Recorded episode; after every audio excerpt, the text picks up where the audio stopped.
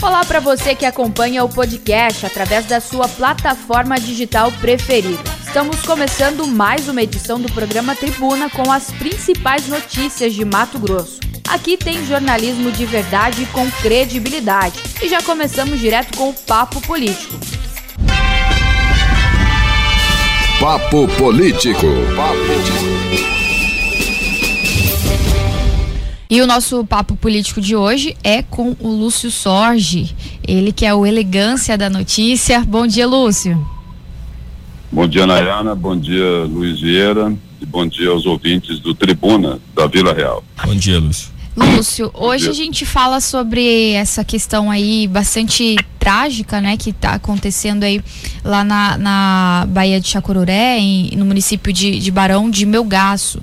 Inclusive tem um estudo, né, que foi feito pelo engenheiro civil Rubem Mauro, é, que ele é especialista em hidráulica e saneamento pela USP. Ele fez um estudo é, falando sobre a situação, né, bastante triste é, com, com a, a consumação dessa, dessa Bahia. É, é, na realidade o, o, ele é um estudioso aí dessa, dessa área, né? É, é um, um, um, técnico, né? Um profissional é, de capacidade extremamente reconhecida, muito respeitado, né? É o engenheiro Rubem Mauro Palma de Moura. E ele faz uma denúncia gravíssima, né, sobre a Baía de Chacororé, né? Ele, ele escreveu aí o, um documento que se transformou num artigo, é, alguns veículos de comunicação já publicaram é, esse artigo dele e ele diz o seguinte: mataram a galinha dos ovos de ouro, né?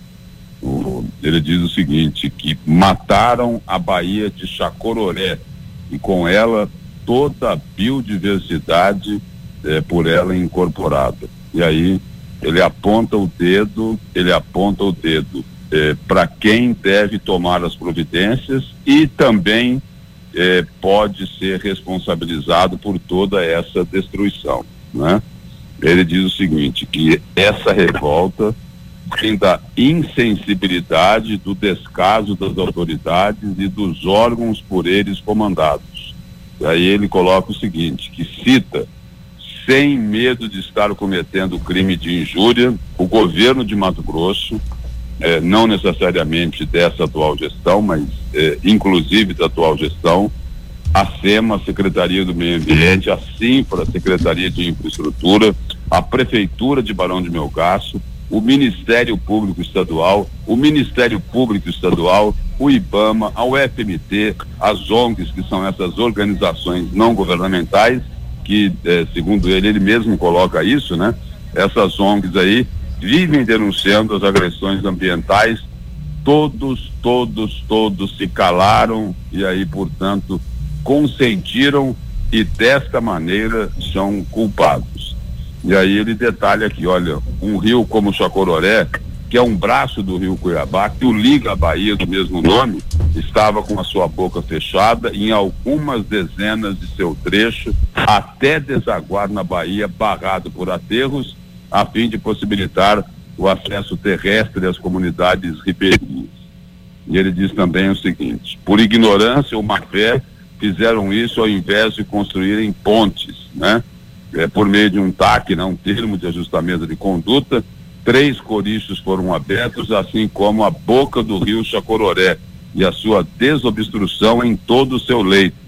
É, e aí é, ele vai colocando, né, que a fauna ictiológica lá, né, os peixes, né, já extremamente fragilizada pela ação da pesca predatória praticada principalmente pelos profissionais e alguns amadores o aumento indiscriminado de tablados usados para pesca em servas, lançando toneladas de, de soja e milho no rio, mudando o hábito alimentar dos peixes e, por conseguinte, tornando-os presa fácil e impedindo a sua caminhada rio acima, eh, queimando gordura e desenvolvendo o seu aparelho reprodutivo, produzindo as ovas e espermas. Né?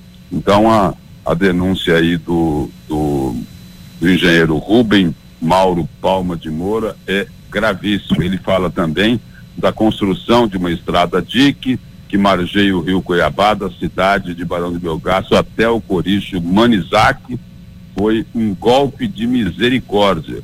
Essa obra construída pela prefeitura com recurso do governo do estado acabou de vez com a vida nesse que foi o maior criatório da fauna ictiológica eh, próximo ali à cidade de Barão de Melgaço. Essa estrada, só repetindo, essa estrada DIC foi o golpe de misericórdia. Mataram a Baía de Chacororé e com ela foi-se a galinha dos ovos de ouro. E, a, e o termo que ele usa aqui para todo mundo é o seguinte: irresponsáveis, né? A pesca predatória ali ocorria ocorria debaixo das vistas grossas das autoridades, né? Não é agora não, há muito tempo isso ocorria. Políticos, políticos eram cúmplices, eram cúmplices de toda essa destruição, né? Por parte de pescadores profissionais. Eles lançavam lá redes, como diz aqui o estudioso, o engenheiro Rubem Mauro Paulo de Moura, eles jogavam redes lá de mil metros, entendeu? Eles faziam intervenções irresponsáveis eh, na Bahia para poder tirar o peixe de lá. Fora, fora, fora as construções às margens da Baía de Chacororé, né?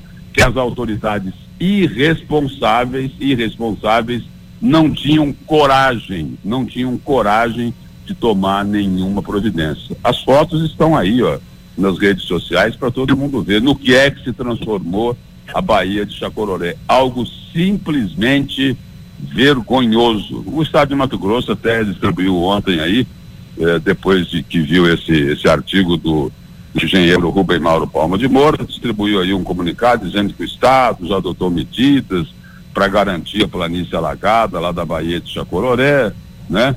O, e que isso está em andamento, estão fazendo lá uma série de adequações para manter a planície alagada, né? Que a intervenção é com base nos estudos da Secretaria do Meio Ambiente, é um relatório técnico indicando aí as ações a serem executadas no local, né?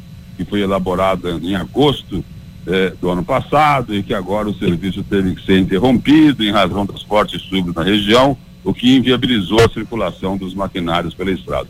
Bom, resumo da ópera, resumo da ópera. Destruíram a Bahia de Chacororé por inércia completa das autoridades, né? Eles acompanhando, vendo o que estava acontecendo e não tomaram providência nenhuma, nenhuma. Lúcio. Quem conheceu a Baía de Chacororé antes, seguinte, teve oportunidade de ver que o seguinte, que era uma imensidão de água. Isso acabou. Isso acabou, né? É, está praticamente no seco a Bahia de Chacororé. E aí? O que é que os responsáveis, o que é que as autoridades, o que é que os órgãos de fiscalização vão fazer para tentar corrigir toda essa destruição? Não sei se vão conseguir, não.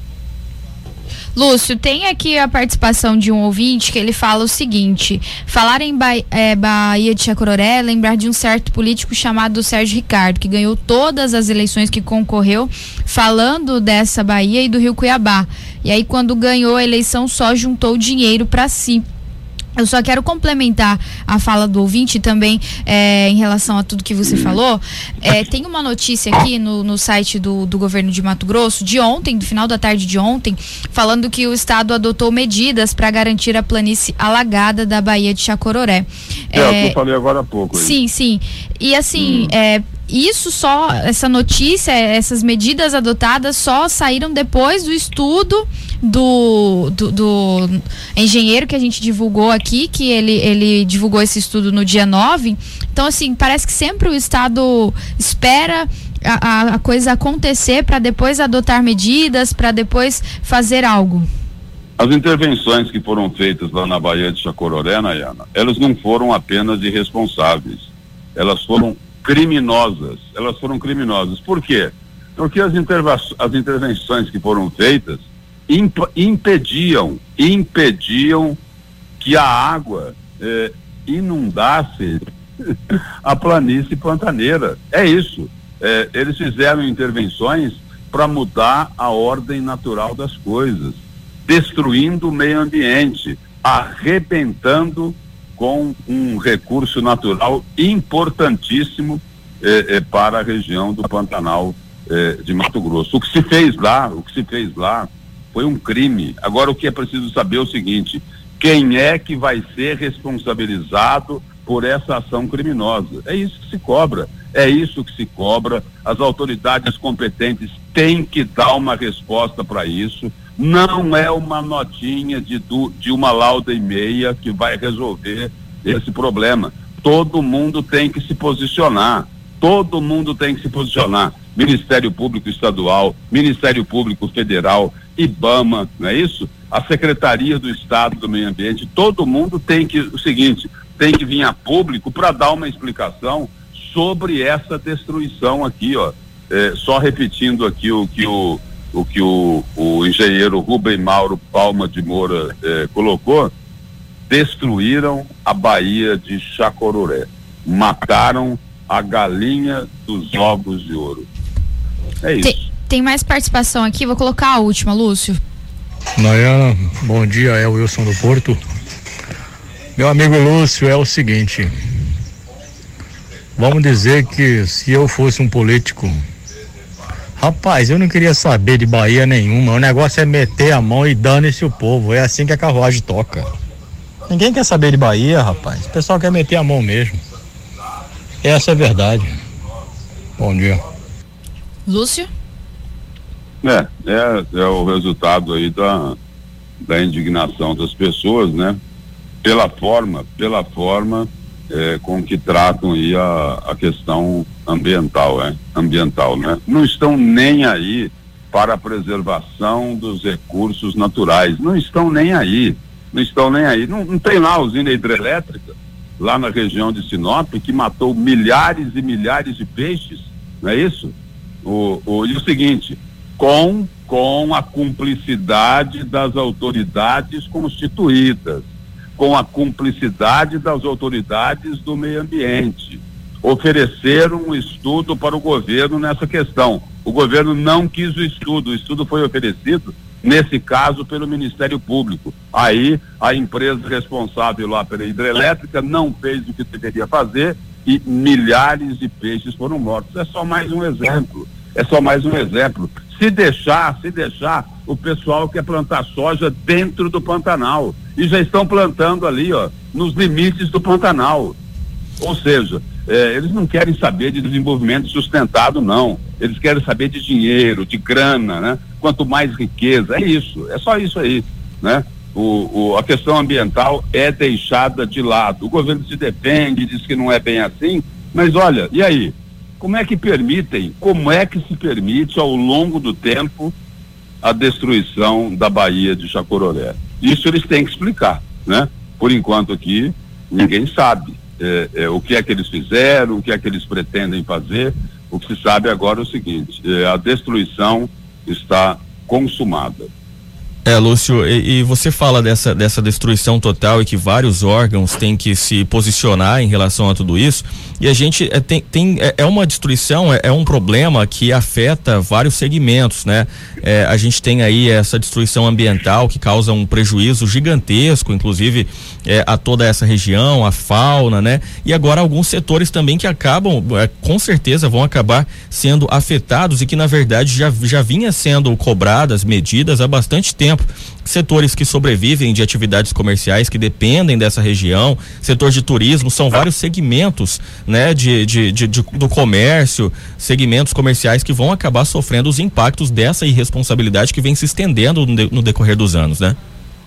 Pois é, eles chegaram, chegaram ao cúmulo aí, né? Ao cúmulo do, de, de, de fazer intervenções, de fazer intervenções no meio ambiente, como eu disse, não são apenas intervenções responsáveis, são ações criminosas para impedir, para impedir, olha só, para impedir que a água alagasse a planície pantaneira. Olha, é, é, o ciclo do Pantanal, esse é o ciclo do Pantanal. E aí cometeram esse crime, cometeram essa atrocidade contra a Baía de Chacororé e contra o Pantanal de Mato Grosso. Olha, eh, eu suspeito que esse daí vai ser mais um escândalo nacional, não é? Realmente, Lúcio. Obrigada pela, pelo papo de, de hoje, viu? Ok, Nayana. É, um bom dia para você, bom dia ao Luiz Vieira bom dia aos ouvintes do Tribuna da Vila Real.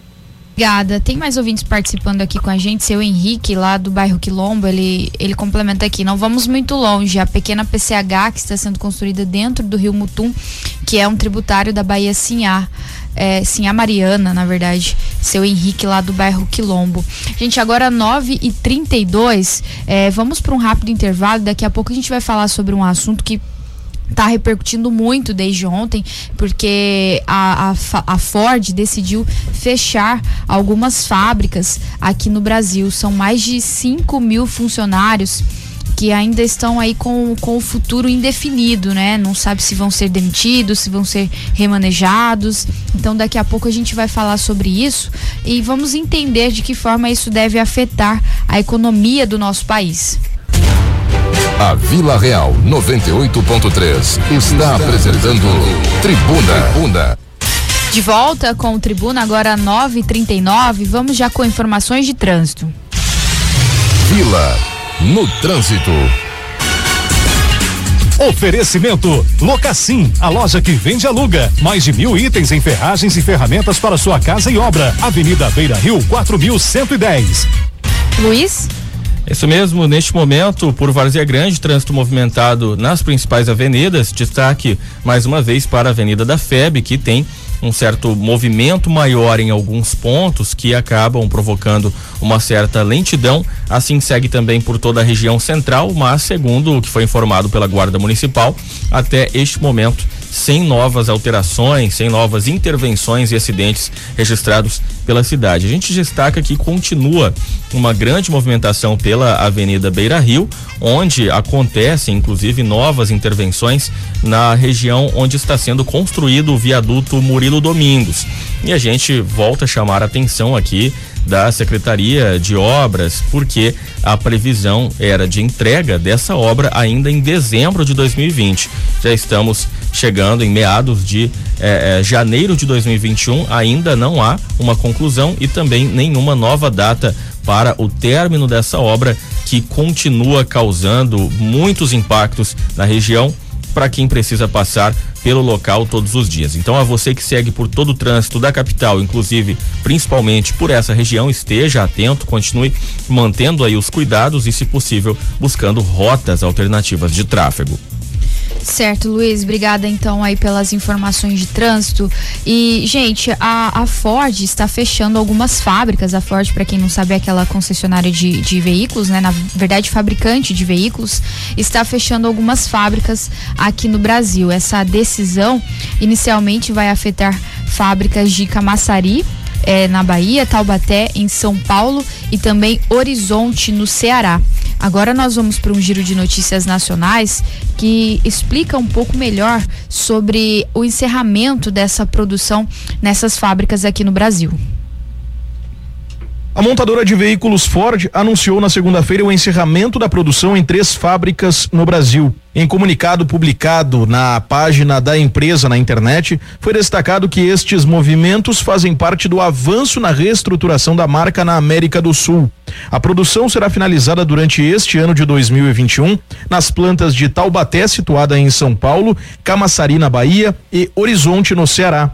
O anúncio gerou repercussão no primeiro escalão do governo federal. O vice-presidente da República, Hamilton Mourão, em entrevista concedida à emissora CNN Brasil, lamentou o movimento executado pela Ford. Não é uma notícia boa, né? Eu acho que a Ford ganhou bastante dinheiro aqui no Brasil, né? E a, me surpreende essa, né, essa decisão que foi tomada aí pela empresa, a empresa que está no Brasil há praticamente 100 anos, desde 1921.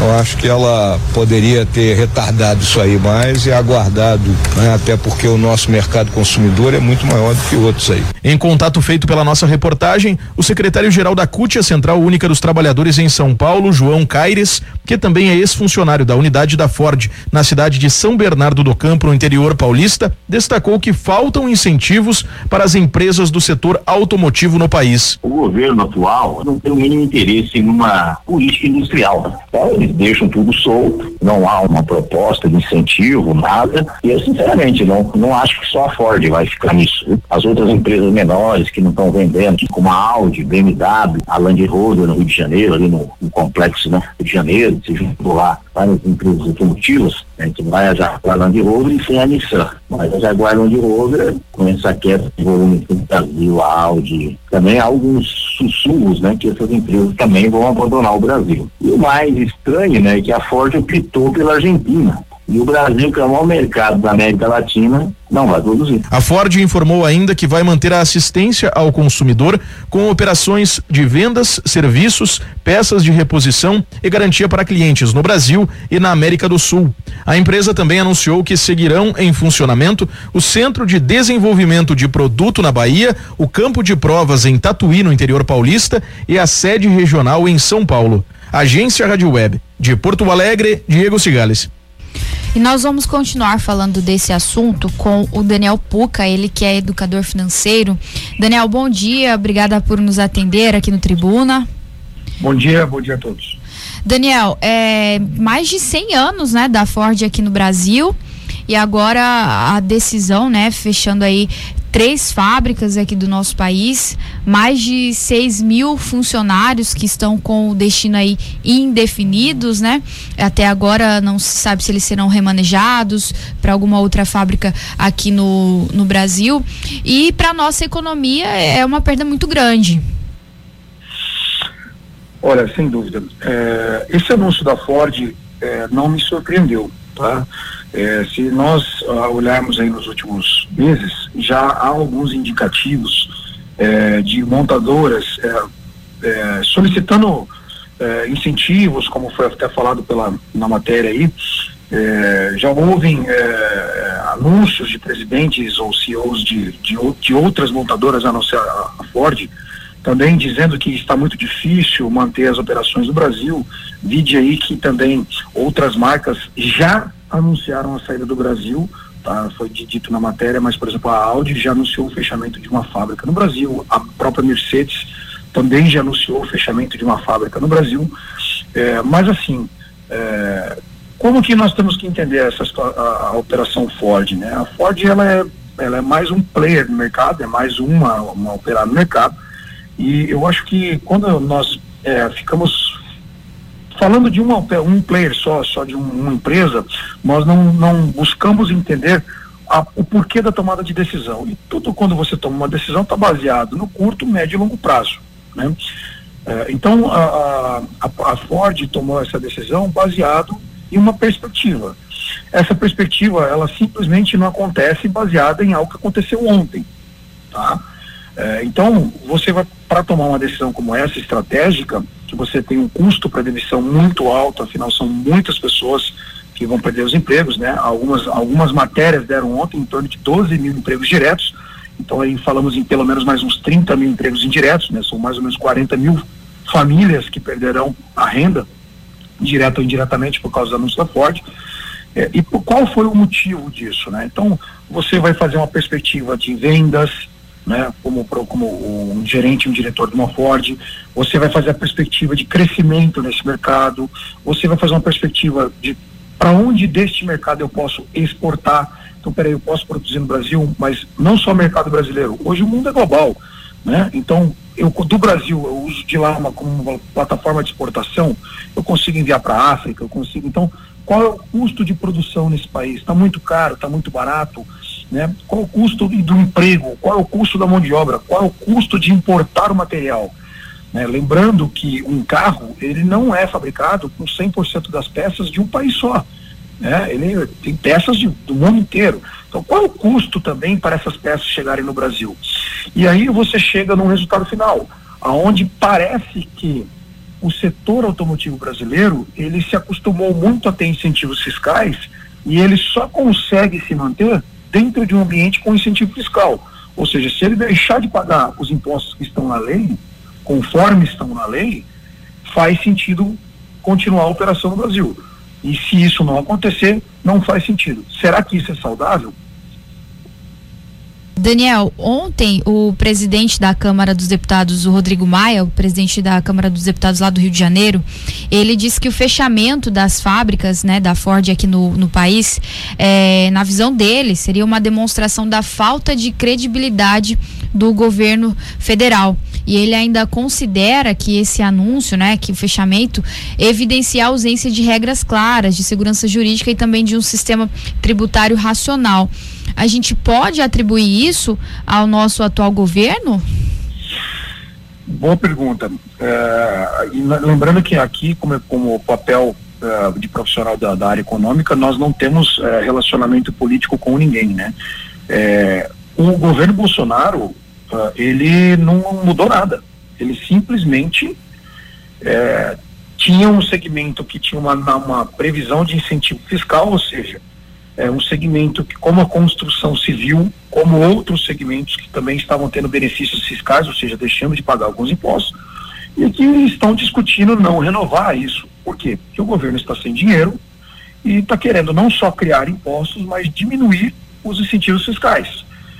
Isso é uma outra, uma outra discussão. Está certo ou está errado? O governo precisa de dinheiro ou não precisa? Está certo? Precisa de reformas? Então, no primeiro momento, essa é uma questão. Né? É, mas, se você parar para pensar, a legislação não mudou, a tributação não mudou, a, a forma de, de, de negociar e, e, as leis da, de, do, consumidor não mudaram. Então, não, não há o que nesta política, nesta agenda desses últimos anos, que, que, que afetou o segmento automotivo. Tá? Então, não, não há nada. Então, a gente entende que a fala do nosso, do nosso como nosso querido Maia, ela é mais política do que econômica. A gente tem a participação de um ouvinte aqui, é, vou colocar, é o Diego do Altos do Parque, só para voltar no que você falou de que essa decisão não é algo de agora. Bom dia, Diego do Altos do Parque. É isso que está acontecendo aí, é o efeito fica em casa, né? Que se, se as empresas não tiveram os funcionários trabalhando, a tendência é fechar, vai ser essa, mais e mais outras. Sabemos que a doença existe, mas também a gente, o povo precisa trabalhar, o povo precisa é, se manter, o povo precisa comer. Mas se o povo continuar nessa onda de fica em casa, isso aí é onda de fica em casa, a tendência é piorar, o desemprego vai crescer muito mais e a fome vai matar também.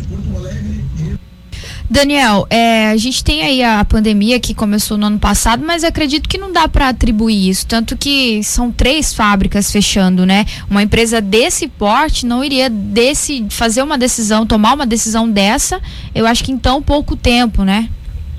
É, perfeito. Se fosse, se fosse o motivo de ficar em casa a, a tomada de decisão, então pode ter certeza que a, a, Ford também já teria fechado na Itália, já teria fechado na França, já teria fechado na Inglaterra, hoje que é o país com uma, o lockdown mais duro do planeta, né? É, então, assim, é, não é por diretamente, claro que pesa, né? O número de veículos vendidos caiu, a demanda caiu, a produtividade caiu, o, fornecimento dos insumos, imagine você, por exemplo, eu vou te dar uma notícia aqui, Diego, né, que falou, né? É, Diego, do Alto da Serra, né? Daniel, você pode repetir? É, quem falou foi o Diego. Né? Isso, né? Diego do Altos tá. do Parque. Então, imagine você, Diego, o seguinte, ó. É, lá em maio, no, no ápice inicial da pandemia, ali quando estava subindo os números, né? A Gerdau, eu vou falar em nome da Gerdau, que é a maior produtora de, de aço no Brasil, tá? A Gerdau, ela simplesmente desligou o alto forno que mais produz aço do Brasil, ferro e aço. Para você desligar um forno desse, você precisa de 60 dias. E depois, para você ligar, são mais 60 dias, tá? Então, basicamente, eu estou dando um exemplo do seguinte: de maio a setembro, o Brasil praticamente ficou sem produzir ferro e aço no Brasil. E imagine você as fábricas de carros sem, na hora que voltou a venda ali, em agosto, setembro, outubro, começou a aumentar de novo o número de venda de veículos, você desovava o estoque e não tinha ferro e aço para voltar a produzir. Então, tiveram turnos de fábrica que deixaram de trabalhar porque não tinham insumos para poder fabricar o carro. Então, isso mostra que a pandemia, ela fez uma bagunça no setor de produção, não só no Brasil, mas em vários lugares do planeta. Tá? Na exportação, travou, você não conseguia importar peças, né, alguns eletrônicos. Então a coisa travou, mas não só no Brasil, no mundo inteiro. Então eu quero dar esse exemplo para dizer o seguinte: ficou mais difícil com a pandemia? Sim, mas a tomada de decisão da Ford, com certeza absoluta, não passa por esta decisão simplesmente única. Temos mais participações.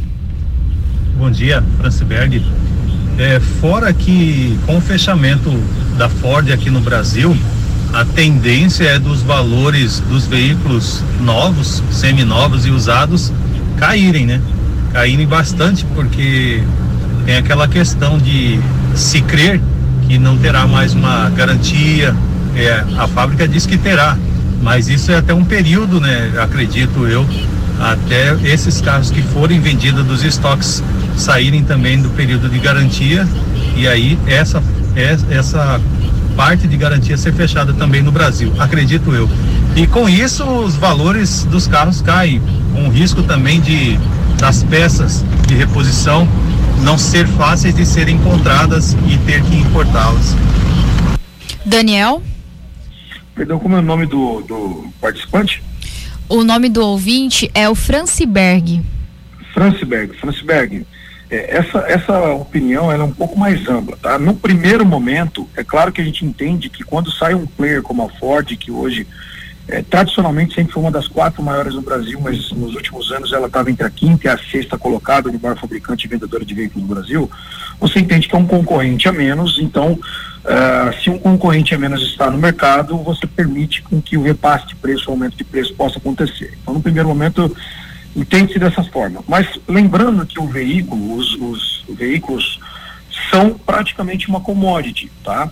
Então toda commodity ela é baseada em dólar, tá? Então o carro é baseado em ferro, em aço, em pneu, em produtos que são altamente uh, ligados ao câmbio. Então naturalmente que mesmo que aconteça uma queda no número de concorrentes, se o real se desvalorizar muito perante o dólar, o carro internamente ele vai encarecer em reais. Isso, até para te dar um dado, é, de 2019 para 2020, o dólar saiu de quatro reais, quatro dez para cinco, cinco trinta na média, né? E os veículos acompanharam esse, essa, esse aumento do dólar, tá? Porque o custo de produção do veículo está lastreado no dólar. Então, o que pesa mais para aumento ou queda no valor do preço do novo, que é a referência para o preço do usado, basicamente é o câmbio, muito mais do que a entrada ou saída de um grande player no mercado ou a saída, como você entende, é, que pode desvalorizar o carro, o produto Ford ao longo do tempo, porque começa a ter dificuldade de reposição de peça, etc. Eu não acredito que isso vá acontecer, tá, Francis Berg, porque a Ford ela tomou a decisão de continuar na Argentina, tá? Nós temos um acordo de mercado comum com a Argentina, então a fábrica da Argentina ela traz peça para o Brasil sem imposto pelo Mercosul. Então nós vamos ter a produção de peças ainda da Ford no resto do planeta e basicamente hoje os veículos quando são produzidos eles não são exclusivos. Então uma peça geralmente dá para cinco, seis modelos de carro, tá? Então pode deixar de ter um modelo em fabricação, mas você vai ter a peça porque está mantendo a fabricação de outros veículos que utilizam essa peça. Claro que o consumidor começa a ter um, uma preocupação com o modelo, entendendo que ele não está mais no Brasil, e a marca especificamente perde o valor que talvez possa ter um, de referência positiva e aí sim o produto Ford pode ter um preço eh, diminuído ao longo do tempo. Daniel, a gente tem aqui mais uma participação, dessa vez é a do Luiz. Bom dia, Nayana, que é o Luiz do Cochipó. Nayana, esses fechamentos da fábrica da, da Ford aqui no Brasil, será que não pode ser um tipo de retaliamento do governo norte-americano, porque a Ford é, é americana, né? Não, será que não, não, tem alguma coisa a ver com isso? Porque o Bolsonaro estava apoiando o Trump lá, né? Será que não tem alguma coisa a ver relacionado com isso? Fica aí a pergunta. Bom dia.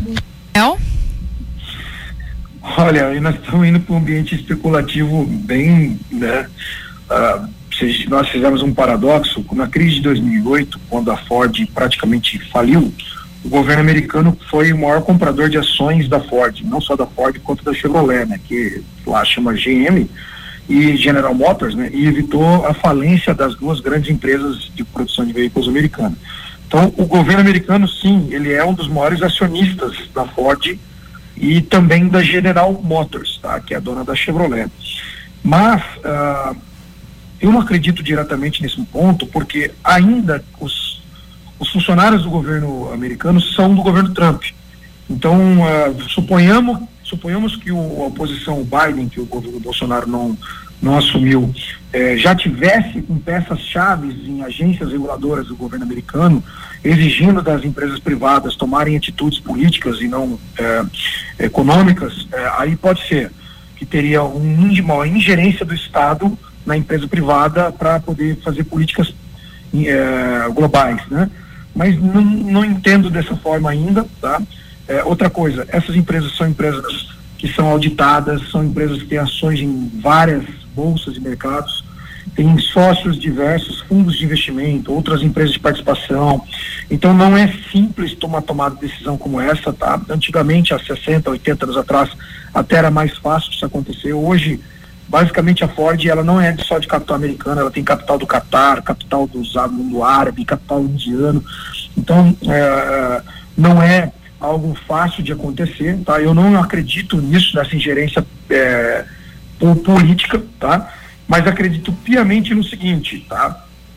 O governo brasileiro, há anos, isso começou no governo do Partido dos Trabalhadores, tem criado incentivos fiscais direto, que é venha para o Brasil e não pague os impostos que você teria que pagar.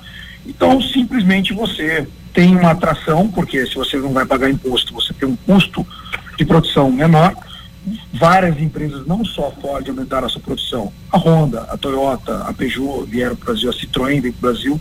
Né? As maiores uh, fabricantes alemãs também vieram nesse período, Audi, Mercedes, uh, Mitsubishi, veio em algum nível para o Brasil. A própria Hyundai cresceu muito no Brasil nesse período da Coreia. É, e se você entender que elas se acostumaram com isso, ou a trabalhar é, tendo esse nível de custo, a partir do momento que elas têm que passar a pagar impostos, ou seja, o incentivo fiscal tem um prazo para acabar. Você, como Estado, você entende o seguinte: venha para o meu país, eu te incentivo a você criar emprego aqui, mas ó, daqui 20 anos você vai ter que começar a pagar imposto. Todas elas tinham ciência de que uma hora iam ter que pagar imposto. E aí, de repente, acaba o incentivo fiscal e você simplesmente demite. Ou seja, você trabalhou com incentivo fiscal, você criou lucros e dividendos nesse período, e depois que não tem incentivo fiscal, você não cumpriu o acordo de continuar e começar a pagar impostos, né? Então nós temos que ir para um outro debate. Será que nós, se não tivéssemos incentivo fiscal, nós teríamos tido as fábricas? Será que foi saudável ter essas fábricas no Brasil e não ter tido tributação? Não sou eu que estou falando que sim ou que não. É uma, é uma, uma pesquisa muito científica que tem que ser aprofundada e debatida, né? Uh, Será que nós então estamos errados em termos o tipo de tributação? E, e ao invés de ter tributação, nós teríamos que fazer uma reforma tributária para não ter a tributação e atender o setor automotivo em, em, com, trazendo não só o que já tem, mas mais ainda fábricas, trazendo mais produtividade para esse segmento, para que nós possamos ser um polo de exportação automotivo. Então, acho que o debate é válido. É, essa decisão da Ford com certeza absoluta, ela está baseada muito na perda do, do, do, incentivo fiscal, tá? E eh, eu acho que faz parte como sociedade, mais uma vez, nós entendemos que o Estado precisa de reformas, ninguém aguenta pagar 40% do que ganha em impostos, onde o tamanho do Estado no Brasil é 40%. Então, se você pega o, o setor judiciário brasileiro, ele é muito caro proporcional, representa quase 2% do PIB do Brasil o setor político brasileiro é muito caro, o setor público brasileiro é muito caro, e nós chegamos a um ponto que é, nós temos que debater isso. Né? Eu acho que essa decisão da Ford, ela é mais uma é, que nos traz esse debate para a mesa, para entender em que nível tributário nós temos que ter, alto ou baixo, e como nós nos entendemos como nação e vamos nos posicionar no planeta, porque se você parar para pensar, né, O próprio Trump, quando entrou no governo americano, ele diminuiu o imposto de renda do governo das empresas em 35%. Então, passou a ser muito vantajoso produzir nos Estados Unidos de volta, porque diminuiu muito o imposto de renda sobre as empresas. Né? E o mundo inteiro tem feito algumas coisas, não como incentivo, mas como reformas para poder é, não só trabalhar com juros baixos, mas também trabalhar com é, tributação baixa em alta escala, principalmente visando a exportação. Então, nós temos como sociedade que debater isso. Daniel, só para a gente finalizar, tem um ouvinte que pergunta se essa, o fechamento dessas fábricas chega de certa forma a afetar a economia matogrossense. Não, não, não diretamente, muito pouco indiretamente. Uh, se você pegar quais são os polos uh, automotivos no Brasil, uh, você vai ter ali, obviamente, São Paulo, né? E aí, fora de São Paulo, tu tem um pouco aí em Goiás, com a Mitsubishi, com a Renault, Audi em Curitiba, a Fiat em, Minas, alguma coisa no Polo do Rio de Janeiro. Então tem, é muito centralizado ali na região sudeste, com a questão logística, também tem incentivos fiscais de estados que também deram incentivos fiscais para a produção, não só federal, mas também existem incentivos estaduais, tá? O próprio polo de, Cama, de Camaçari, na Bahia, é, tem, tinha incentivo fiscal do governo do estado da Bahia também, que foi doado terreno, foi doado, é, foi feito um monte de doação além de incentivo fiscal. Então, assim, é, o nosso amigo aí, ouvinte, perguntando sobre o Mato Grosso, o Mato Grosso ele é 80% direto e diretamente ligado ao, ao agronegócio. Então, nossa preocupação tem que estar ligada ao soja, ao boi gordo, a frigoríficos, exportação de carne, suinocultura, produção de aves, que também tem crescido muito no nosso estado. Né? Nós temos que pensar para esse segmento, nós temos que pensar para biodiesel, nós temos que pensar para esmagadoras de soja. Então, nós temos que criar uma indústria para que atenda é, ao que nós somos destaque. Nós temos alta capacidade de produção e produtividade para concorrer com o planeta em que? Nisso que nós temos. Terra de sobra, para poder ter um custo de produção muito baixo, onde o gringo, o mundo entende que nós somos um grande player. Então, nós temos que criar políticas públicas de atração, eh, de atração industrial, mas pegar esse exemplo da Ford né, e dizer o seguinte: faz sentido o Mato Grosso se arreganhar, como diz lá no sul, né? abrir tudo, deixar de, de, de criar, cobrar imposto, dar terreno, dar tudo para vir um, um, um, um player para cá fazer, é, montar um negócio aqui, para depois que é, acabar o período de, de carência de imposto, etc., ele simplesmente pegar, fechar as portas e ir embora. Eu acho que como política de Estado, esse exemplo serve para que a gente pense é, na industrialização mato-grossense. Mas o setor automotivo no Mato Grosso, ele, ele, ele não tem uma uma ligação. Sim, sim. E eu acho que isso, como uma ouvinte lembra aqui, que essa é a terceira vez em menos de dois anos que um fabricante de carros decide parar de fabricar aqui no país. Em 17 de 12 de 2009 teve a desistência da Mercedes e agora a Ford. É, corre o risco de termos mais desistências, mais fábricas fechando? Sim, é, esse risco existe. Na verdade, eu não digo nem como risco, tá? Basicamente é, esse setor todo ele é auditado, ele é fiscalizado, ele é regulado, é, existem grandes players, donos de fundos de investimento que, que acompanham por ter ações nessas empresas e operações, eles acompanham é, prevendo como vai ser a operação, porque eles visam o lucro, né? Então, quando você tem uma previsão de que o lucro ele vai deixar de acontecer e talvez ele deixe de acontecer por um longo período, é mais fácil você fechar a operação do que você ficar operando tendo prejuízo né? Então, isso, quando você vê um, um, dois, três players no mercado faz, dando esse sinal, isso mostra que existe uma previsão de um período muito ruim para o setor automotivo. Lembrando que o Brasil já, já consumiu 4 milhões de veículos anual, somente interno, é, desculpa, entre interno e exportação, e hoje nós estamos trabalhando com 50%, 60% é, do que a gente já consumiu, né, ou exportou. Então nós temos uma capacidade de produção de 5, 6 milhões de veículos e estamos usando 35, 40% dessa capacidade, né? Isso tem um custo e, e alguns players vão tomar essa decisão, tá? É, tem parte da pandemia, relembrando? Sim, tem sim.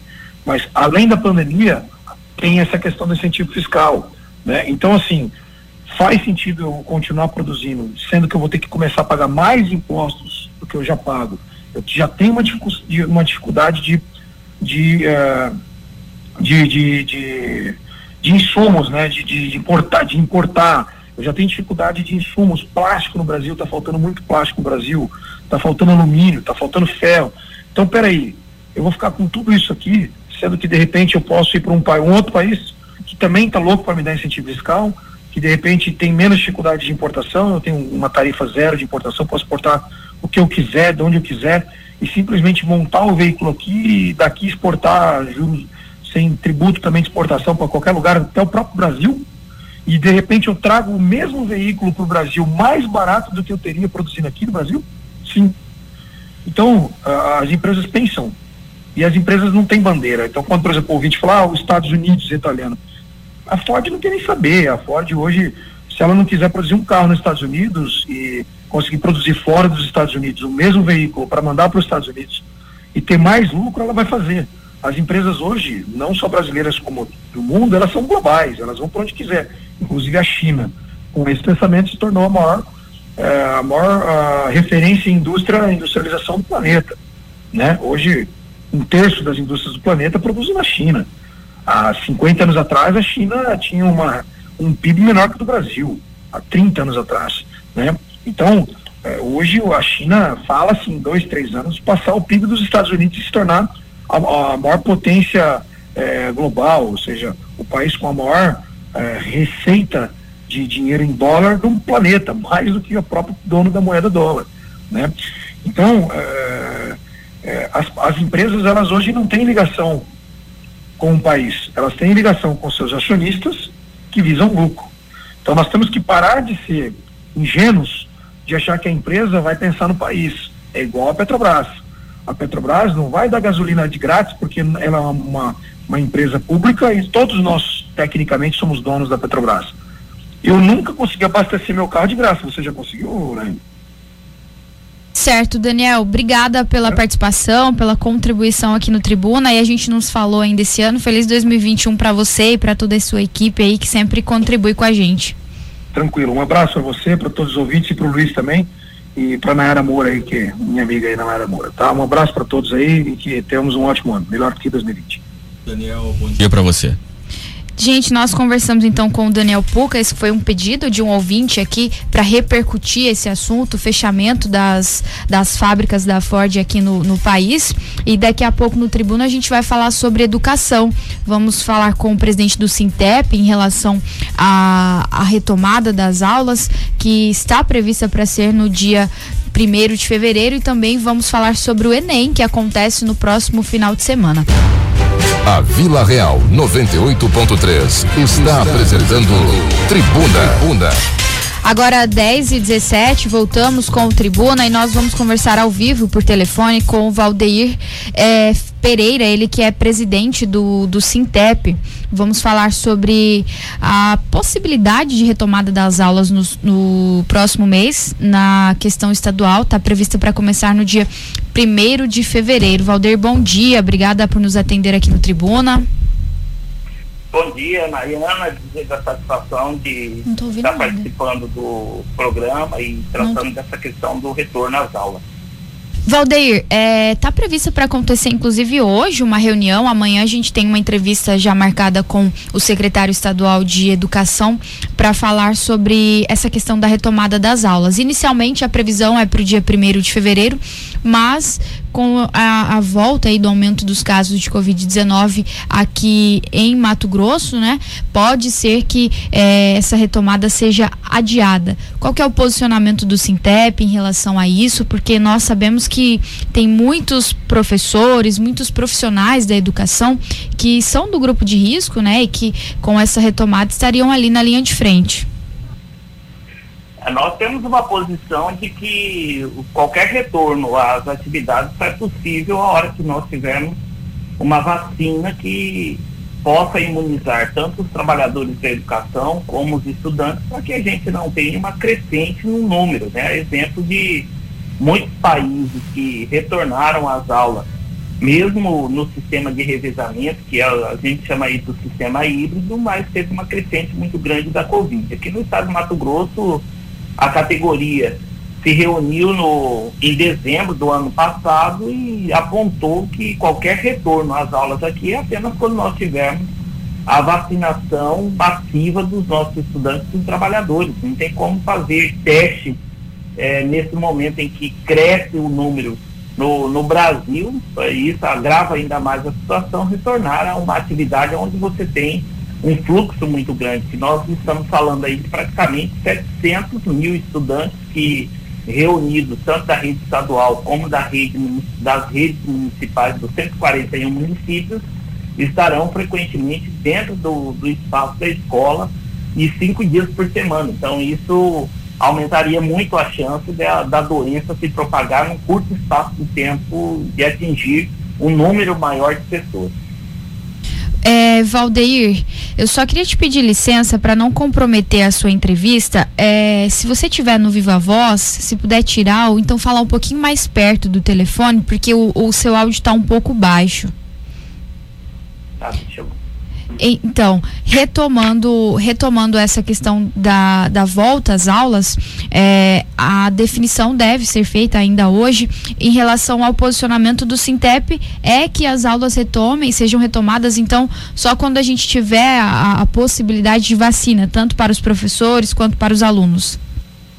É, essa posição do Sintep e, e que a categoria no ano passado apontou de que não tem como você retomar as atividades. É possível que as aulas retomem da, de maneira eh, virtual, mesmo sabendo dos problemas de muitos que não têm acesso à internet. Agora, com o fim do auxílio emergencial, isso se aprofunda um pouco mais, mas não tem como se falar numa atividade presencial no momento em que nós não temos a vacina e isso atinge as redes municipais um número muito grande de estudantes também. Então, praticamente 700 é, mil estudantes no estado de Mato Grosso, ao retornar às atividades, estariam propensos e vulneráveis à questão da Covid. O problema não é tanto a criança, que muitas vezes é assintomática, mas os familiares que convivem é, com os avós, que é grupo de risco, às vezes os pais, grupo de risco, e levar para casa a doença e aumentar ainda mais o contágio no estado no momento em que nós estamos aí no Brasil inteiro no aumento da contaminação da Covid. Temos aqui a participação de um ouvinte, Valdeir. Bom dia, Nayana. Nayana, gostaria que você perguntasse para esse cidadão entrevistado aí se é só nos colégios públicos que tem Covid. Que a gente vê aí nesses mini estádios, é, nesses futebol society cheio de adolescentes. Cheio de gurizada, meninada, todos sem máscara. É... E lá não tem perigo, né? Só no colégio. Pergunta para ele aí se ele pode explicar isso, por gentileza. Só, só explicar, o Valdeir ele é presidente do Sintep, que é o sindicato que representa os profissionais da educação aqui em Mato Grosso. Então, assim, é, acredito que essa situação você não vai poder explicar, até porque não compete a vocês a fiscalização, né, Valdeir?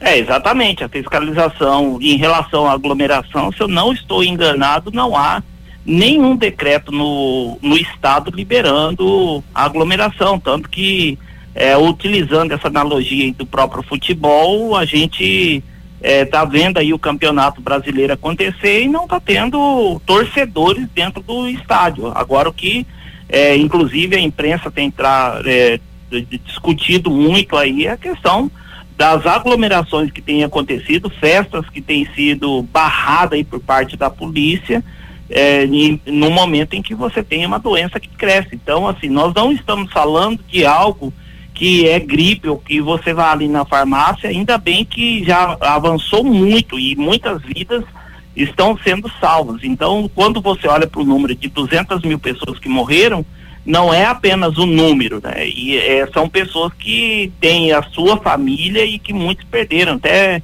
é, ontem estava lendo uma reportagem de é, uma pessoa que num, espaço de 24 horas perdeu dois membros da família em virtude da Covid. Então, é essa que é a grande questão que nós estamos tratando de, de que você levar o, as crianças para dentro da escola e não é apenas o adolescente, é levar a criança. Quando fala de retorno às aulas, nós estamos falando desde o bebê até as universidades retornando às atividades. Então deve se voltar a tudo. Então um número muito grande de pessoas que passam em torno de quatro horas convivendo diariamente cinco dias por semana e isso tem um impacto. Nós estamos falando de uma doença que ela é altamente contagiosa. Então, qual que é a segurança? Você ter a vacina que pode se retornar com toda a segurança sem ter a preocupação de que levará para dentro de casa uma doença que mata. Temos aqui a participação de mais um ouvinte. Bom dia, Nayara Moura. Quero cumprimentar é, Luiz Vieira, todos os ouvintes do líder de audiência no horário dizer o seguinte: essa volta às horas dia primeira, como propõe o governo, vai colocar os professores no corredor da morte, hein? principalmente os professores do grupo de risco. Vão tudo para o corredor da morte, a verdade é essa. Não existe condições nenhuma de voltar às aulas ainda, sem que seja, sem que seja com a chegada da vacina, aí sim. Com a chegada da vacina, o pessoal foi imunizado Aí é outra coisa. Lá em Manaus voltaram as aulas, agora tá aí, ó. A situação que tá Manaus lá.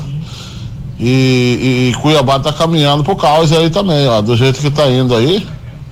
Se não parar, não, não, o prefeitura não parar essas aglomerações, essa cheste que tá acontecendo aí, a coisa vai, vai virar um caos, hein? Valdeir?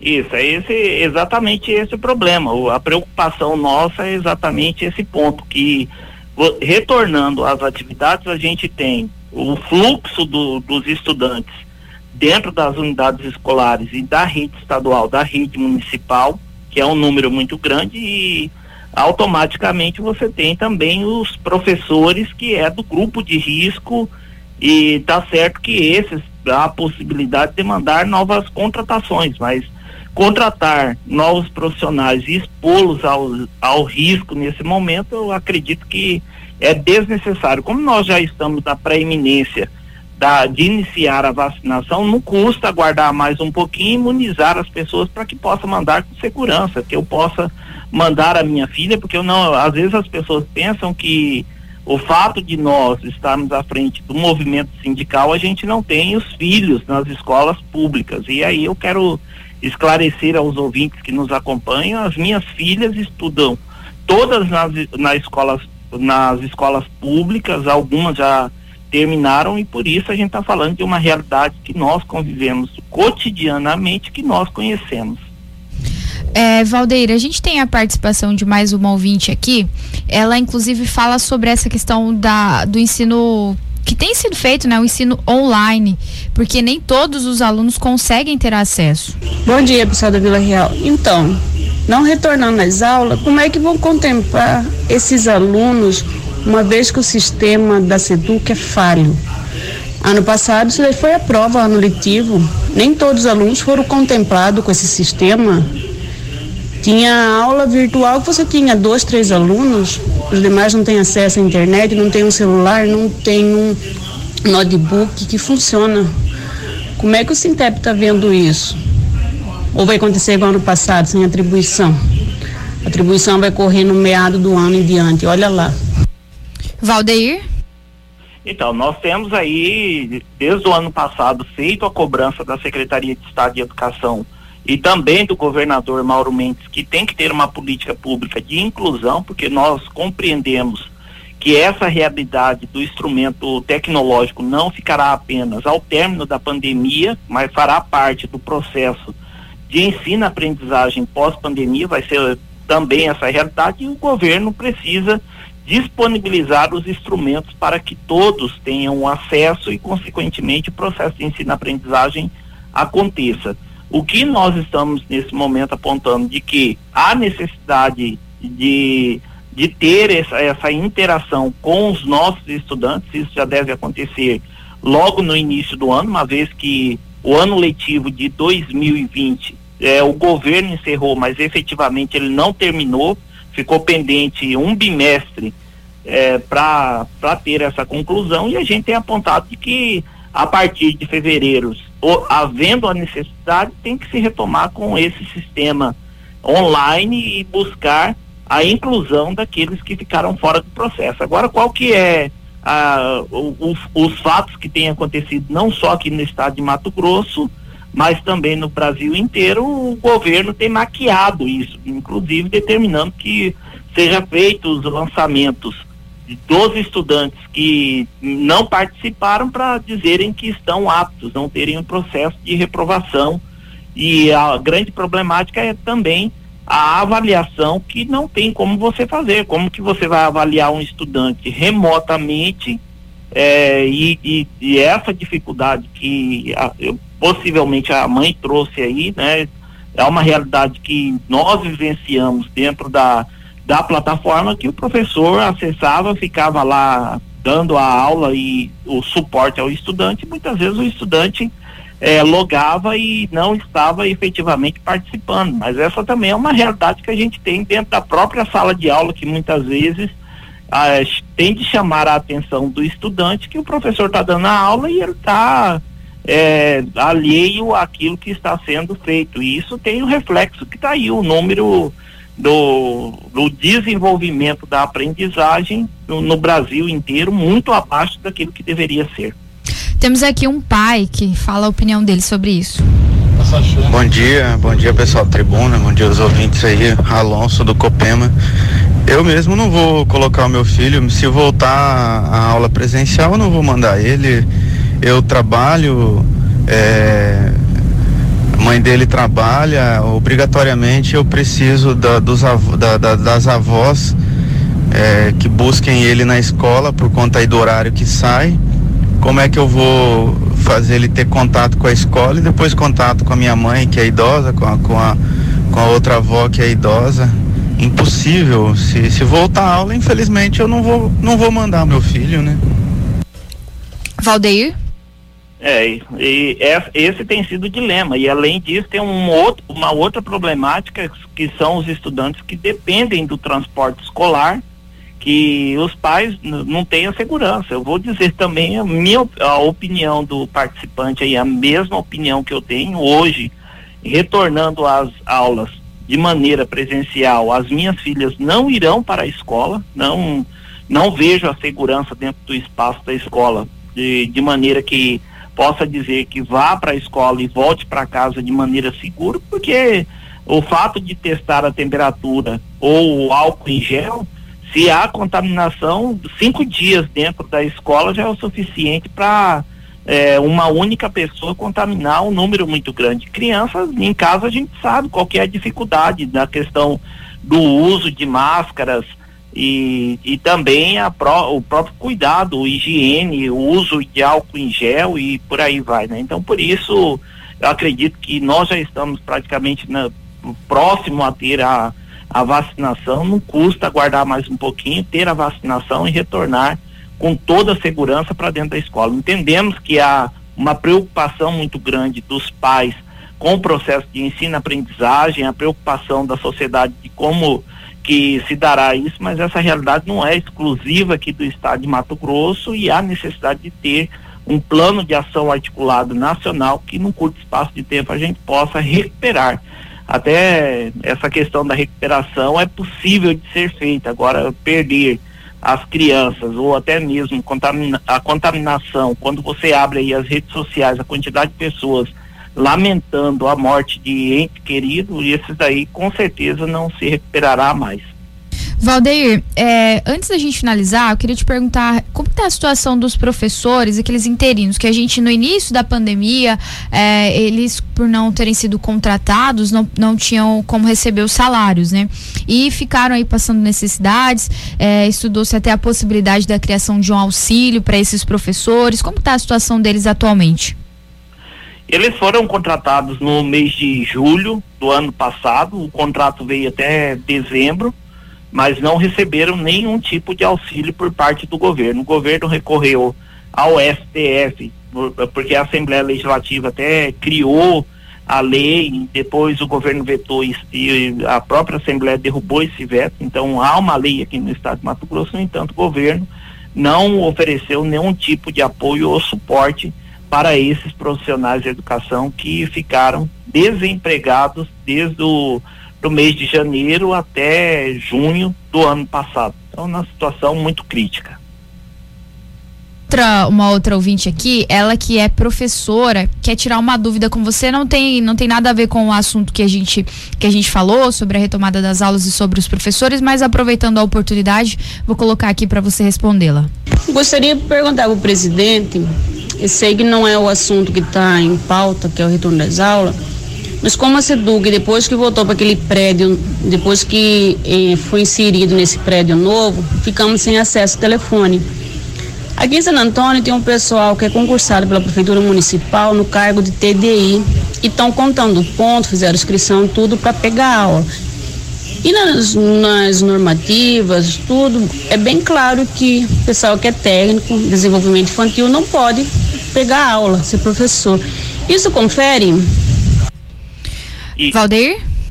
Isso, confere no caso de TDI, ele não, quem fez o cargo de TDI, ele mesmo tendo a formação é, para a docência, ele não pode, nesse caso é configurado desvio de função, então não pode é, acontecer isso. Para ser bem claro para os ouvintes que estão, é, estão nos ouvindo, seria o caso, por exemplo, do cara fazer é, o curso de é um concurso público de enfermagem, de repente fazer o curso de medicina e ele que de repente exercer a função de médico, mesmo tendo a formação, o ingresso dele para exercer no serviço público a função de médico seria através de concurso público. Então, nesse caso aí, conforme o relato, a prefeitura está incorrendo aí em situação de ilegalidade.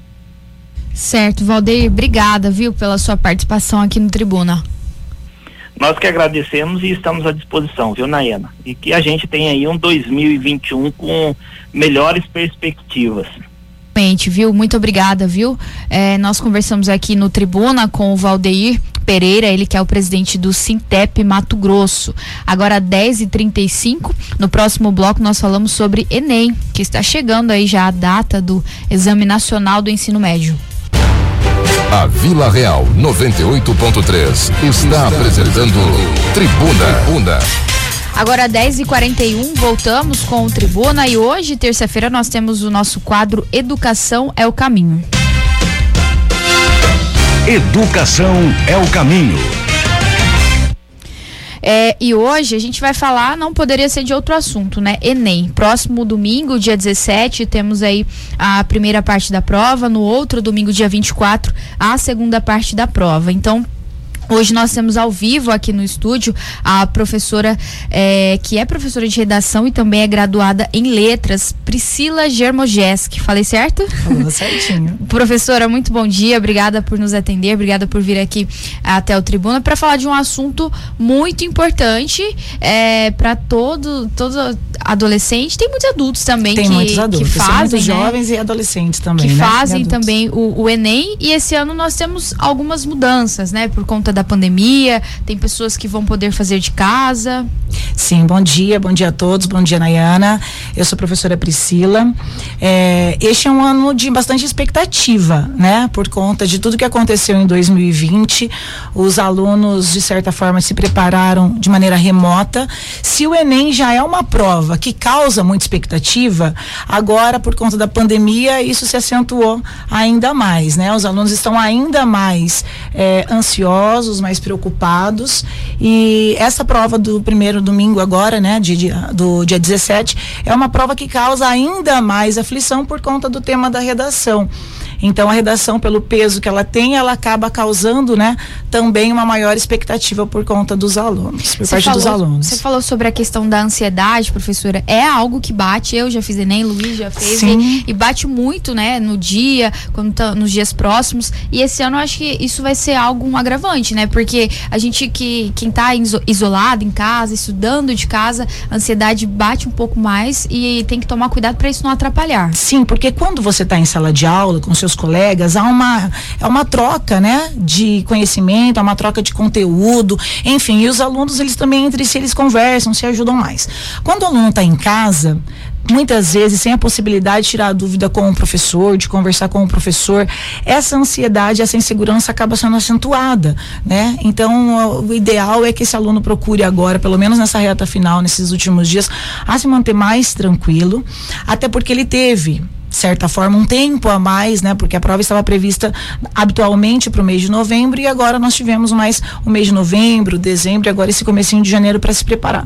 Então, o ideal é que esse aluno já esteja se preparando psicologicamente para ele entender que Neste ano, todos os alunos passaram por essa situação. Claro, alguns com mais possibilidades e outras com menos possibilidades. A gente sabe, né, que não são todas as pessoas, infelizmente, no Brasil que têm acesso à tecnologia, acesso a computador, a professor online, mas isso de certa forma pegou todos os alunos, né? Então, se estendeu a todos os alunos. E aqueles que conseguiram manter a sanidade mental ali da, do começo da pandemia, do dia 17 de março até agora, tiveram um tempinho a mais aí para se preparar para essa prova. Mas de qualquer forma, a gente fica ansioso. Enquanto professor, a gente fica ansioso, enquanto pai, a gente fica ansioso. O ideal, inclusive, nesse momento é que os pais eh, tentem tranquilizar os seus filhos dentro de casa, né? Tentem estar presentes neste momento momento, porque não tem como, né? Se a gente que vive nesse ambiente de educação, a gente acaba ficando ansioso,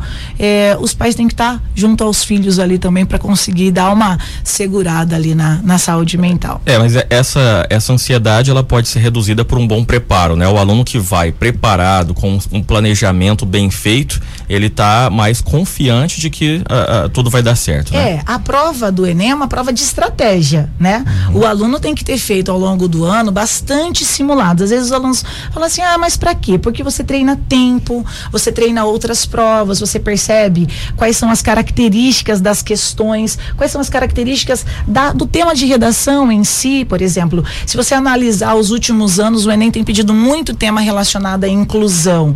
O tema do ano passado mesmo, né? Democratização do acesso ao cinema foi um tema de inclusão. Então, isso tudo vai fazendo com que o aluno já esteja bastante preparado para esta prova, que é uma prova que vai decidir o ingresso dele na universidade, né? Agora, ainda falando sobre tema, com todo com esse momento que a gente uhum. vive, professora, já é possível esperar que o tema seja relacionado a, a, a alguma coisa dentro do universo da pandemia, né? Sim e não. O Enem, ele nunca teve assim uma característica de colocar como tema de redação algo específico daquele ano. Eu te digo por quê. Por exemplo, no ano que aconteceu a tragédia de Brumadinho, os alunos me questionavam: "Pri, o tema vai ser sobre Brumadinho?" E não necessariamente. Então, é, pode ser um tema indiretamente, né? Um tema indiretamente relacionado à questão da Covid, à questão da pandemia. É, mas não algo necessariamente, ó, Covid. Não ou tão algo, previsível. Não né? tão previsível. É. A gente tem que lembrar também que o Enem, a, a, o tema da redação do Enem tem sido cada vez mais específico, né?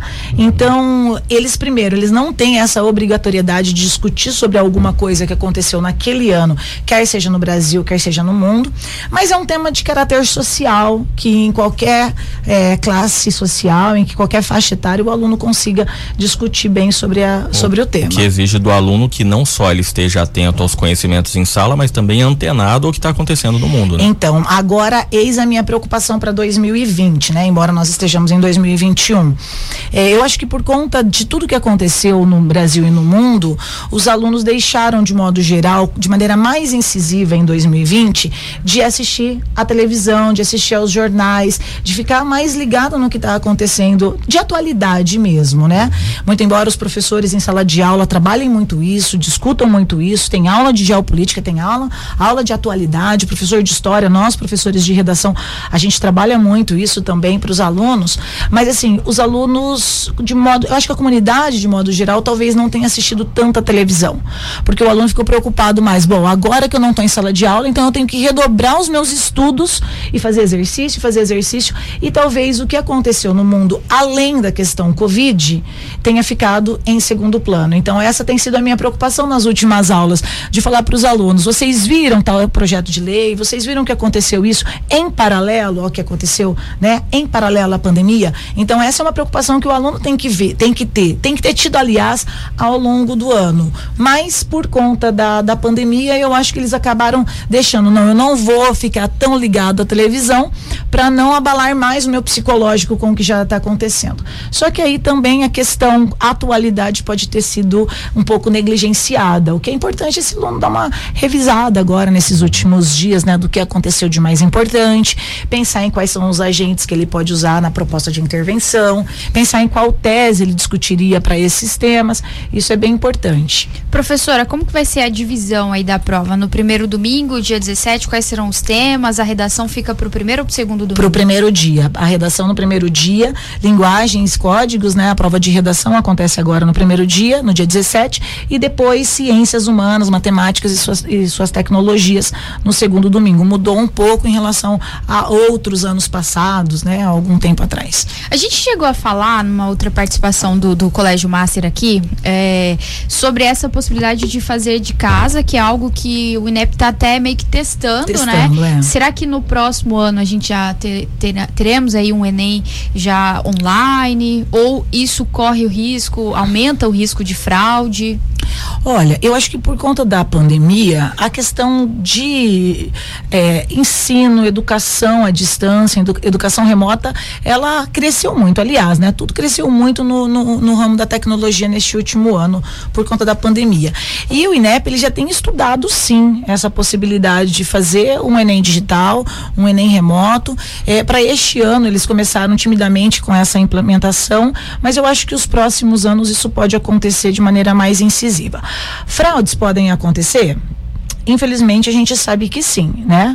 É, eu acredito que o governo tem que tomar todas as medidas né, necessárias, é, fazer um investimento muito grande para que isso talvez não seja feito de casa, mas de algumas escolas específicas, é, para que haja maior segurança na aplicação dessas provas futuras. Ainda- Ainda timidamente está acontecendo, né? Mas futuramente eu acho que é o caminho. Alguns, alguns vestibulares também fizeram agora, no ano de 2020, muitas redações eu vi os alunos, né, eh, fazendo redação, fazendo provas de maneira remota, sem sair de casa. Eu acho que as universidades e, sobretudo, o INEP, o Ministério da Educação, tem que tomar essas providências para que haja essa segurança aí, para que não haja nenhum transtorno.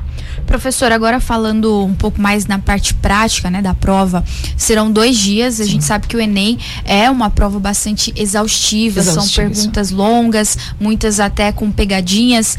Qual é Hum. a orientação para o aluno? Por onde começar? Por exemplo, no dia da redação, começa pela redação ou vai primeiro para as perguntas, nas matérias que ele mais domina? Olha, eu sempre digo, na última aula, meus alunos vão ouvir eu falar essa semana também. É sempre começar pela redação. Eu digo isso porque é, quando o aluno começa pela redação e ele coloca lá um tempo de uma hora e quarenta, uma hora e trinta, uma hora e quarenta mais ou menos para ele escrever a redação, ele pode até deixar para passá-la limpo ao final, mas ele, depois ele tem todo o tempo, não todo o tempo do mundo, porque a prova também ela é, como eu disse anteriormente, ela é uma prova de estratégia, né? Ele tem o restante do tempo para administrar as questões. Quando esse aluno ele deixa a prova de redação para o final, levando em consideração que a prova de redação ela equivale a aproximadamente, né, varia de acordo com o ano, a 30% da nota, ele tende a ficar um pouco mais nervoso por conta do tempo se acabando. Então ele tem que pensar em toda a estratégia da argumentação dele, a defesa da tese. Se ele deixar isso para o final, ele já está psicologicamente desgastado das questões né? A gente instrui os nossos alunos para quando ele percebe que aquela questão está muito difícil, ele deixar a questão para o final, ele focar nas questões fáceis por, porque, por conta do TRI. Então, o ideal é comece pela redação, faça a redação, terminando, aí você vai administrar o seu tempo. Viu dificuldade nas provas, nas questões objetivas? Viu que aquela questão ela está muito difícil para você? Deixa ela de lado e vai para as questões mais fáceis, porque dependendo das questões mais fáceis, isso pode contribuir ainda mais com a sua nota final, né, de acordo com o seu número de acerto. Então a estratégia, sobretudo no primeiro domingo, é começa pela redação, capricha na estrutura do texto, na estratégia que o aluno tem, né, que ele já sabe, que ele estudou ao longo do ano, de apresentar a tese no parágrafo de introdução, de deixar as palavras claras. Para isso ele precisa estar já tranquilo, sereno acredito eu que depois de todas as questões feita, ele, feitas, ele já talvez não tenha mais essa serenidade, essa tranquilidade. Ele já vai estar exausto, né? Então, o ideal, tendo em vista o peso que a redação tem, é começar pela redação, com toda certeza. Certo, professora. E eu queria que você desse pra gente aí para finalizar Hum. uma orientação para quem tá aí já nessa reta final, se preparando. É, eu acho que além, é, por mais que você esteja preparado em relação aos estudos, a questão emocional conta muito, Muito. porque tem muitas pessoas, muitos, principalmente quem tá ali saindo do ensino médio, que leva o ENEM como uma prova que assim vai definir a vida, A vida, né? exatamente. E isso pode é, a- acaba sobrecarregando, pode atrapalhar demais. É, os alunos do terceiro ano do ensino médio neste ano, eles tiveram esse desafio, né? Porque eles começaram um ano com uma expectativa de que este é o ano da virada, né? O ano de 2020, este é o ano da minha vida e que vai definir quem eu serei para todo sempre. Enfim, isso a gente sabe, enquanto adulto, que não é uma verdade absoluta, mas é muito natural que aconteça, que o aluno sinta isso quando ele entra, que tá, talvez até nós, professores, a gente acaba instigando isso. Ah, o ano que vem é terceiro ano, então tem que ser E força muitos pais, total. às vezes, muitos acabam pais. também colocando isso Sim, assim, né? É, toda a comunidade educativa faz isso de certa forma, né?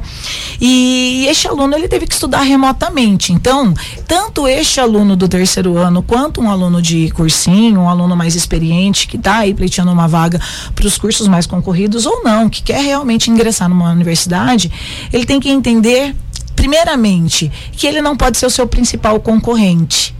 E quando a gente está nervoso, e quando a gente está cansado, e quando a gente está ansioso, a gente acaba sendo o nosso principal concorrente. Porque a gente acaba não visualizando, olhando para aquela questão e não conseguindo interpretar aquela questão.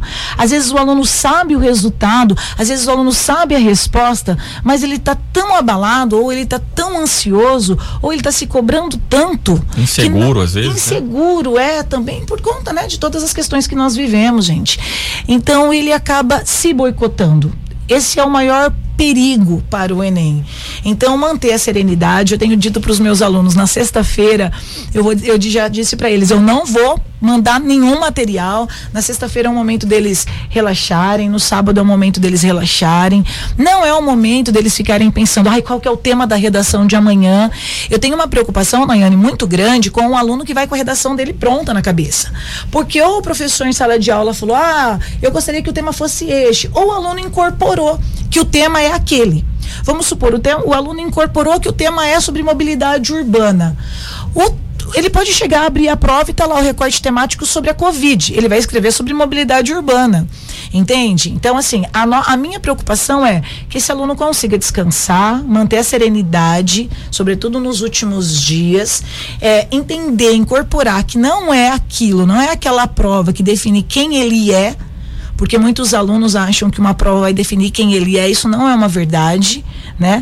Aquela prova não vai definir quem a pessoa é e, e bem confiante em relação a isso, em relação a tudo que ele conheceu, que ele estudou, não pensar que ele está sozinho na situação que nós vivemos em 2020, porque todo o Brasil e todo mundo passou pela mesma situação, né? E quando a gente percebe que todos os alunos estão, não digo que todos estão, estejam no mesmo nível, mas que passaram por esse momento de dificuldade, é, o aluno acaba se confortando de certa forma mais. Tá e bem? professora, como a prova é dividida em dois domingos, Hum. é, eu não sei como tá hoje em dia a questão do gabarito, se sai no mesmo dia ou, ou, nos, ou se sai o primeiro gabarito antes da segunda prova, porque tem o aluno que ele já sai, ah, eu fui mal, isso pode comprometer o segundo dia de prova. Totalmente, Nayane. Olha, o gabarito oficial, ele sai depois da última prova só. Ele sai alguns dias depois, dois, três dias depois, varia de acordo com o ano, certo? Eu costumo dizer para os meus alunos, eu falo, não vejam o gabarito que não é oficial. E, inclusive os cursos pré- pré-vestibulares, que no dia seguinte já olha o gabarito oficial de tal escola, de tal curso, de tal né, lugar, e não é o oficial. Então, no dia depois, a prova de linguagens e suas tecnologias, na segunda-feira, terça, quarta, se aquele aluno pega aquele gabarito que não é o oficial, e olha e compara quais foram as questões que ele marcou, os itens que ele marcou e aquele gabarito extraoficial, esse aluno já pode ir psicologicamente abalado para a segunda prova. Entende? Então, o que, que eu costumo dizer para os meus alunos? Não. Guarda a sua ansiedade, faz o seguinte: chega na sua casa, pega a sua prova, o seu cartão, né, o seu cartão não, o seu caderninho de prova e guarde com a sua mãe. Fala, mãe, esconde isso aqui de mim. Eu vai pegar só depois quando sair o gabarito oficial, porque daí já vai ter passado as duas provas e já tendo passado as duas provas, você não vai ficar psicologicamente abalado. Talvez para um próximo vestibular que vai acontecer no final do mês, alguma coisa assim, você já vai ter uma uma noção de como você foi, mas não no decorrer da semana. Porque se você olha um gabarito extraoficial entre o dia 17 e o dia 24 e você acredita, porque você não é o TRI, né? Você acredita que você tenha ido mal de acordo com um gabarito extraoficial, isso pode fazer com que você perca muito a sua sanidade mental, sua segurança, a expectativa para a prova do próximo domingo. Então, a minha recomendação enquanto professora é não veja o gabarito extraoficial, não veja, não faça conferência com os colegas, não entre em chat, não entre em conversa. Ah, é aquela questão tal, você marcou o quê? Porque uma pessoa que você confie muito, ah, aquele meu amigo ali, ele vai acertar tudo, ele vai gabaritar. Se ele falar que a resposta foi A e você marcou B, C ou D, por uma questão só, o amigo pode estar errado, mas com certeza você vai sair abalado por conta de uma questão. Que a gente sabe que quem vai avaliar isso, o peso daquela questão, ou se está certo ou errado, é o INEP. Então, deixa sair o gabarito oficial, essa é a minha orientação. Professora, só para finalizar, é, é importante que a gente diga, né? O aluno que vencer essa etapa, que é, conseguiu o ingresso na, na faculdade, naquele curso desejado, dessa vez, com toda essa situação de pandemia, vai ser uma vitória ainda maior. Né? Ainda né? maior. É, eu comentei esses dias com eles em sala de aula, eu fiz um vídeo para deixá-los eternizados comigo. Por quê? Porque eu disse assim, olha, olha, é importante a gente perceber que este ano nós somos vitoriosos, né? O aluno que conseguir, que superar todas as expectativas, que conquistar uma média boa para que ele consiga entrar, ingressar na universidade, com toda certeza. Se já é difícil, né, você ingressar nos principais cursos numa universidade pública hoje no Brasil, tendo em vista todas as dificuldades que esses jovens tiveram de insegurança, de ansiedade, de ansiedade, tudo isso que a gente conversou, com toda certeza eu acho que o gosto da vitória vai ser ainda melhor, ainda maior. Professora, obrigada, viu, pela participação obrigada aqui, pela vinda vocês. Desejo boa prova a todos os alunos que estão nos ouvindo. Tranquilidade, serenidade, cheguem com mais bastante tempo de antecedência, né, para se preparar para não chegar em cima da hora, porque o aluno, eu acompanho as provas dos últimos anos aqui na, nas principais universidades aqui do, do ah, sedes, né? eu acompanhei. É, sempre tem meme sempre dos atrasados. Tem do meme dos atrasados. Então é bom não chegar atrasado, porque senão a expectativa e o nervosismo ainda acaba sendo mais acentuado. E para não virar meme também. É verdade, não né? virar meme também. Então nós falamos hoje com a professora Priscila Germogeski, ela que é professora de redação do Colégio Master. Falamos sobre o Enem. Agora 11 e 11 horas e 2 minutos, a gente tem que ir embora, né? Caíto Freire já está aqui na porta do estúdio para entrar. Vocês vão ficar aí com as modas da Vila Real FM. Uma excelente tarde para vocês. Amanhã, quarta-feira, a gente está de volta, né, Luiz? Isso mesmo. Um bom dia para você, bom dia professora, Ricardinho um excelente dia a você, amigo ouvinte. Tchau, tchau. Essa foi mais uma edição do programa Tribuna. Apresentação Nayara Moura e Nayana Bricá. Reportagens Luiz Vieira. Operadores de áudio Juca Santos e Yuri Júnior. Direção artística Lennon Franz e direção de jornalismo Davi César.